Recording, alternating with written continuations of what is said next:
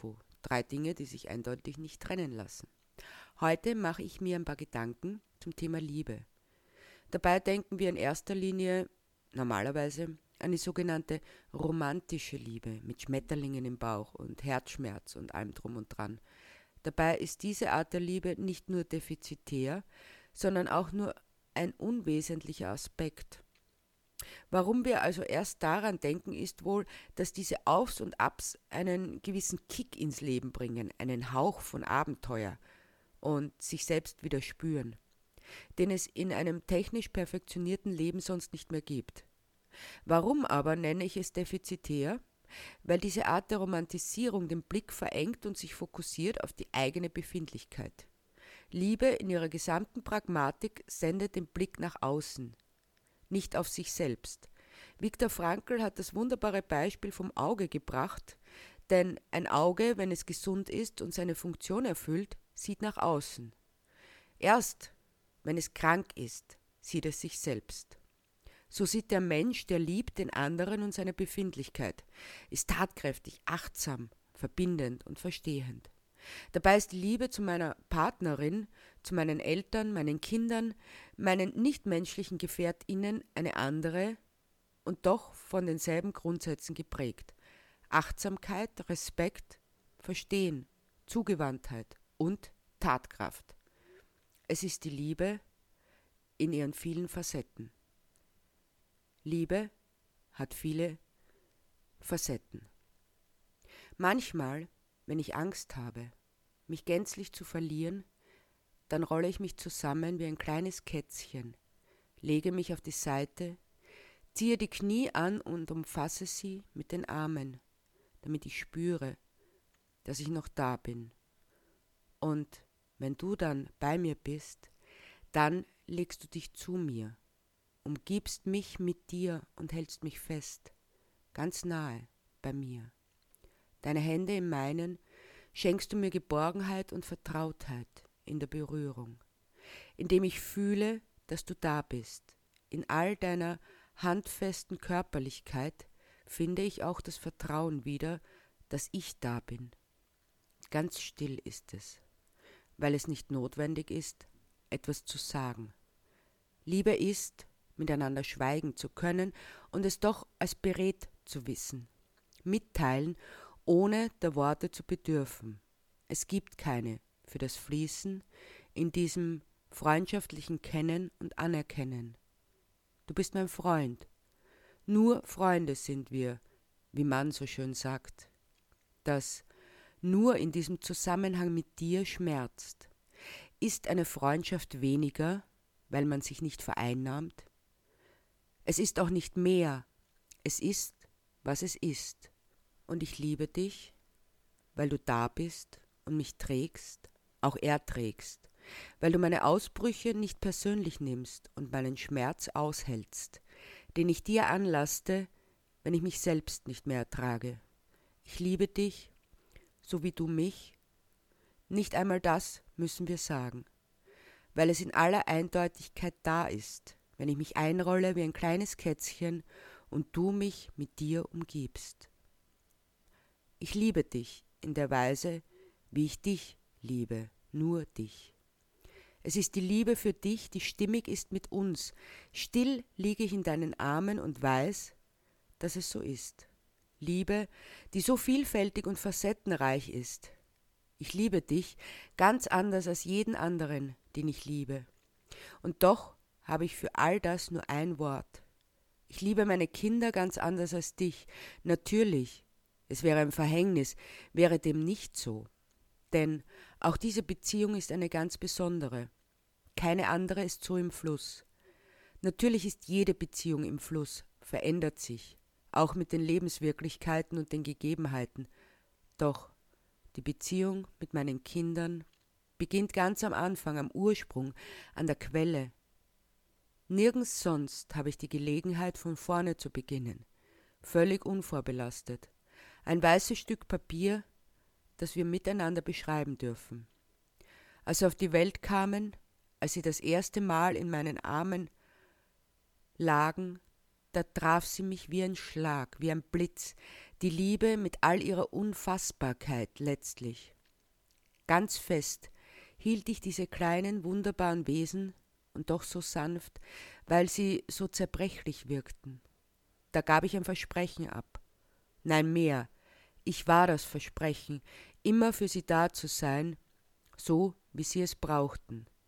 Denn jetzt brauchten sie mich physisch und psychisch, jeden Tag, jede Stunde, jede Minute. Doch sie strebten vom ersten Moment an in ihr eigenes Leben. Ich wollte sie dorthin begleiten, bis sie so weit waren, meine Hand loszulassen und selbst zu gehen. Das war meine Aufgabe, Ort der Ankunft zu sein, des Verweilens und des Aufbruchs. Und mit jedem Tag, den sie selbstständiger werden, ändert sich die Beziehung. Sie nehmen es immer mehr in die Hand, während ich nach und nach abgebe, auch gebraucht zu werden. Und das ist gut so. Vom ersten Tag an bereite ich mich darauf vor, es war großartig und beeindruckend zu sehen, wie sie immer mehr sie selbst wurden, ihre Persönlichkeit entwickelten und sich damit in einem größeren Umfeld orientierten. Freunde wurden wichtig. Immer öfter waren sie nicht zu Hause, so dass sich mein Leben wieder veränderte, so wie es sein soll. Und eines Tages werden sie ihr eigenes Zuhause haben. Dann kommen sie auf Besuch, tragen die Sorgen und Ängste ihres Lebens.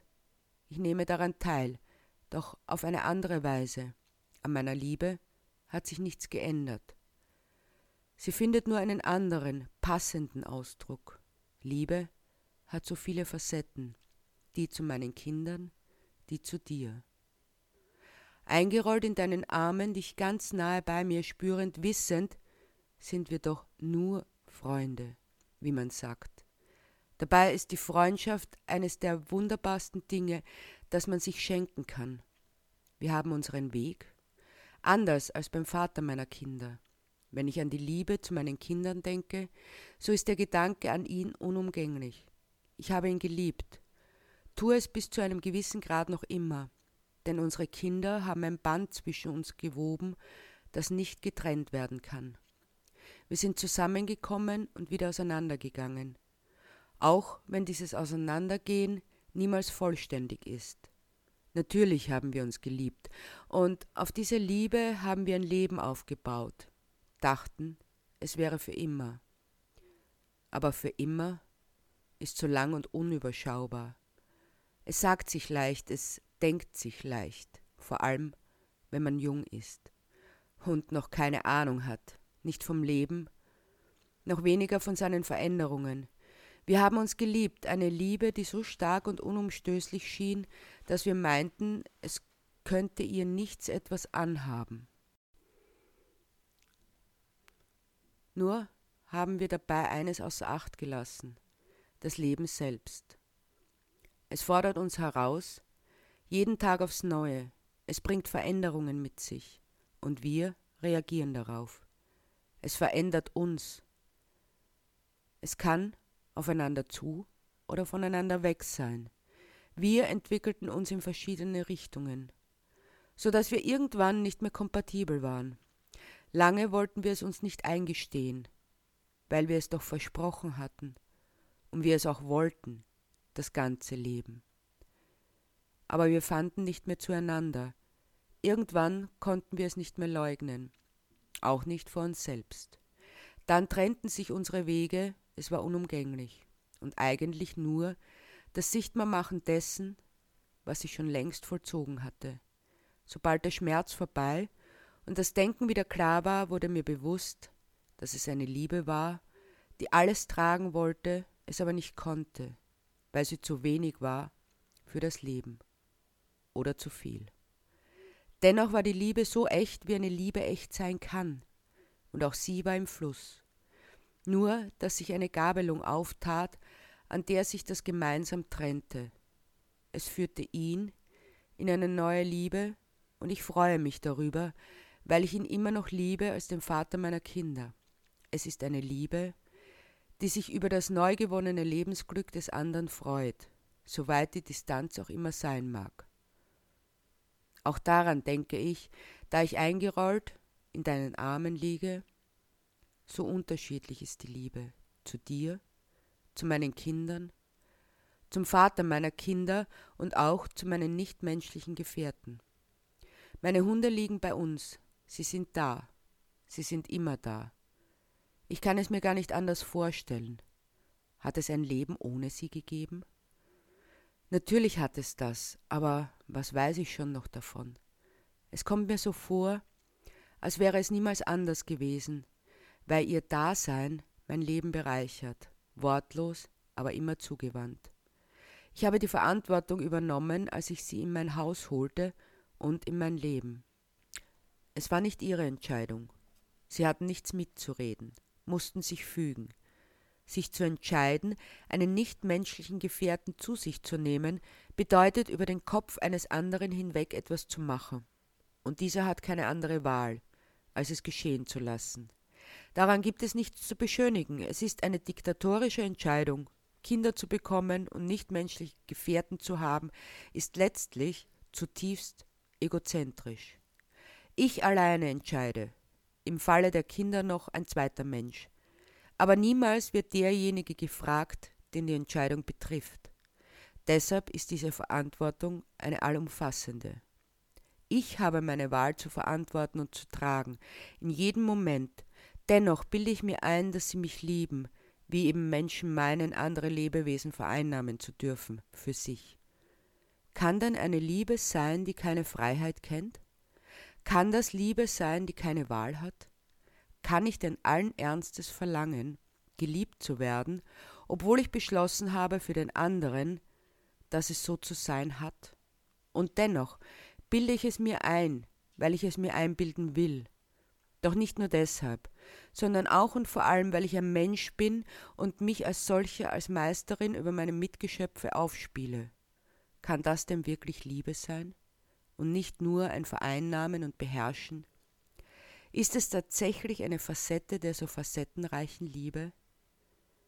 Ich bin immer noch eingekuschelt in deine Arme, während die Hunde ruhig neben uns liegen, weil sie keine Wahl haben. Natürlich. Ich biete Ihnen eine trockene, warme Unterkunft, genug zu essen, medizinische Versorgung und genügend Bewegung. Zumindest, was ich als genügend ansehe. Aber im Grunde entscheide ich über Sie Ihr ganzes Leben lang. Ich beschließe, wann es Zeit ist zu fressen, spazieren zu gehen oder Ruhe zu geben. Nichts dürfen Sie selbst entscheiden.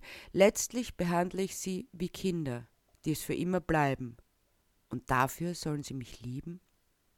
Unsere domestizierten Mitgeschöpfe sind Meister der Anpassung. Klaglos nehmen sie hin, was ich für sie entscheide. Es scheint, als wäre es weder besser noch schlechter als irgendeine andere Entscheidung. Sie leben ihr Leben mit aller Intensität, die ihnen möglich ist, springen um mich, wenn ich mich anziehe und die Leine nehme, womit sie wissen, dass es Zeit ist für einen Spaziergang sind hellwach und aufmerksam, wenn ich die Futterschüssel nehme, um sie zu füllen. Es ist die beste aller Möglichkeiten für sie, die sie nutzen. Ich erkenne etwas, was wir Menschen nur sehr selten können, Tag um Tag, Moment um Moment in aller Einfachheit und Klarheit zu leben. Das ist auch der Grund, warum so viele Haustiere misshandelt werden. Es ist der Neid des Menschen auf dieses Können, im Leben zu sein und zu bleiben. Bis zum letzten Moment. Damit geben sie uns mehr, als wir ihnen je geben könnten. Einen Fixpunkt im Leben. Treue bis in den Tod. Sie sind da, mit aller Selbstverständlichkeit, verraten uns nicht und wollen uns nichts Böses. Wir missbrauchen sie auch in der Weise, als wir sie als Ersatz für menschliche Bezugspartner verwenden. Sie lieben uns angeblich bedingungslos, so nennen wir es. Dabei ist es keine Bedingungslosigkeit, sondern eine Abwesenheit von Wahlmöglichkeiten. Und wer keine Wahl hat, kann sich nicht für die Liebe entscheiden. Denn eine der Grundvoraussetzungen der Liebe ist die Freiheit. Ich habe diese Freiheit, sie nicht. Ist es trotzdem Liebe, eine ihrer reichen Facetten? Es ist die einseitige, vereinnahmende und der Autonomie beraubende. Auch so kann Liebe aussehen. Oder ist das Wort dann falsch? Vereinnahmung geschieht nicht nur bei unseren nichtmenschlichen Mitgeschöpfen. Wir praktizieren sie auch bei Kindern, Partnern oder wer auch immer in der Situation ist, keine Wahl zu haben. Überall treffen wir auf sie. Voraussetzung, dass es funktioniert, ist, dass dem Unterlegenen, Vereinnahmten und Unterdrückten der Wille gebrochen wird. Da kennen wir ausnahmsweise keinen Speziesismus.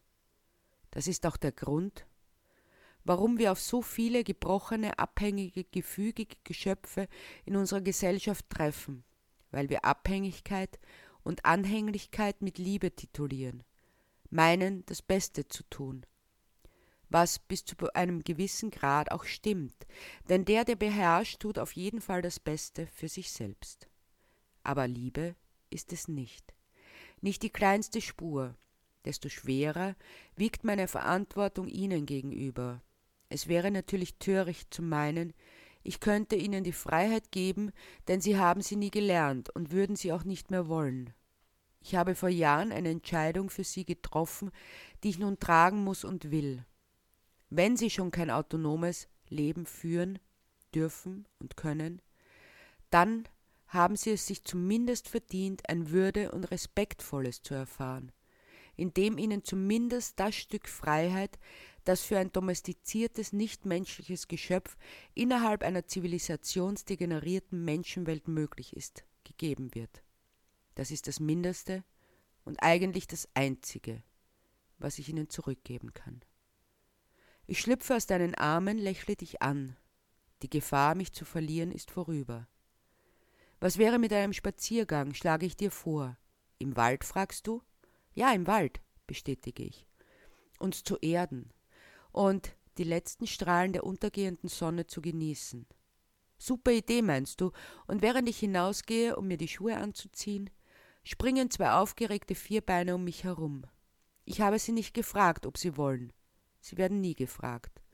Aber sie sind dennoch voller Vorfreude, weil es für sie die beste aller Möglichkeiten ist, auch sich zu freuen. Ja, das waren meine Gedanken zur Liebe und ihren vielen Facetten. Ich hoffe, es hat euch ein bisschen angeregt und ihr hört wieder rein bei einer neuen Episode von Love, Peace and Tofu.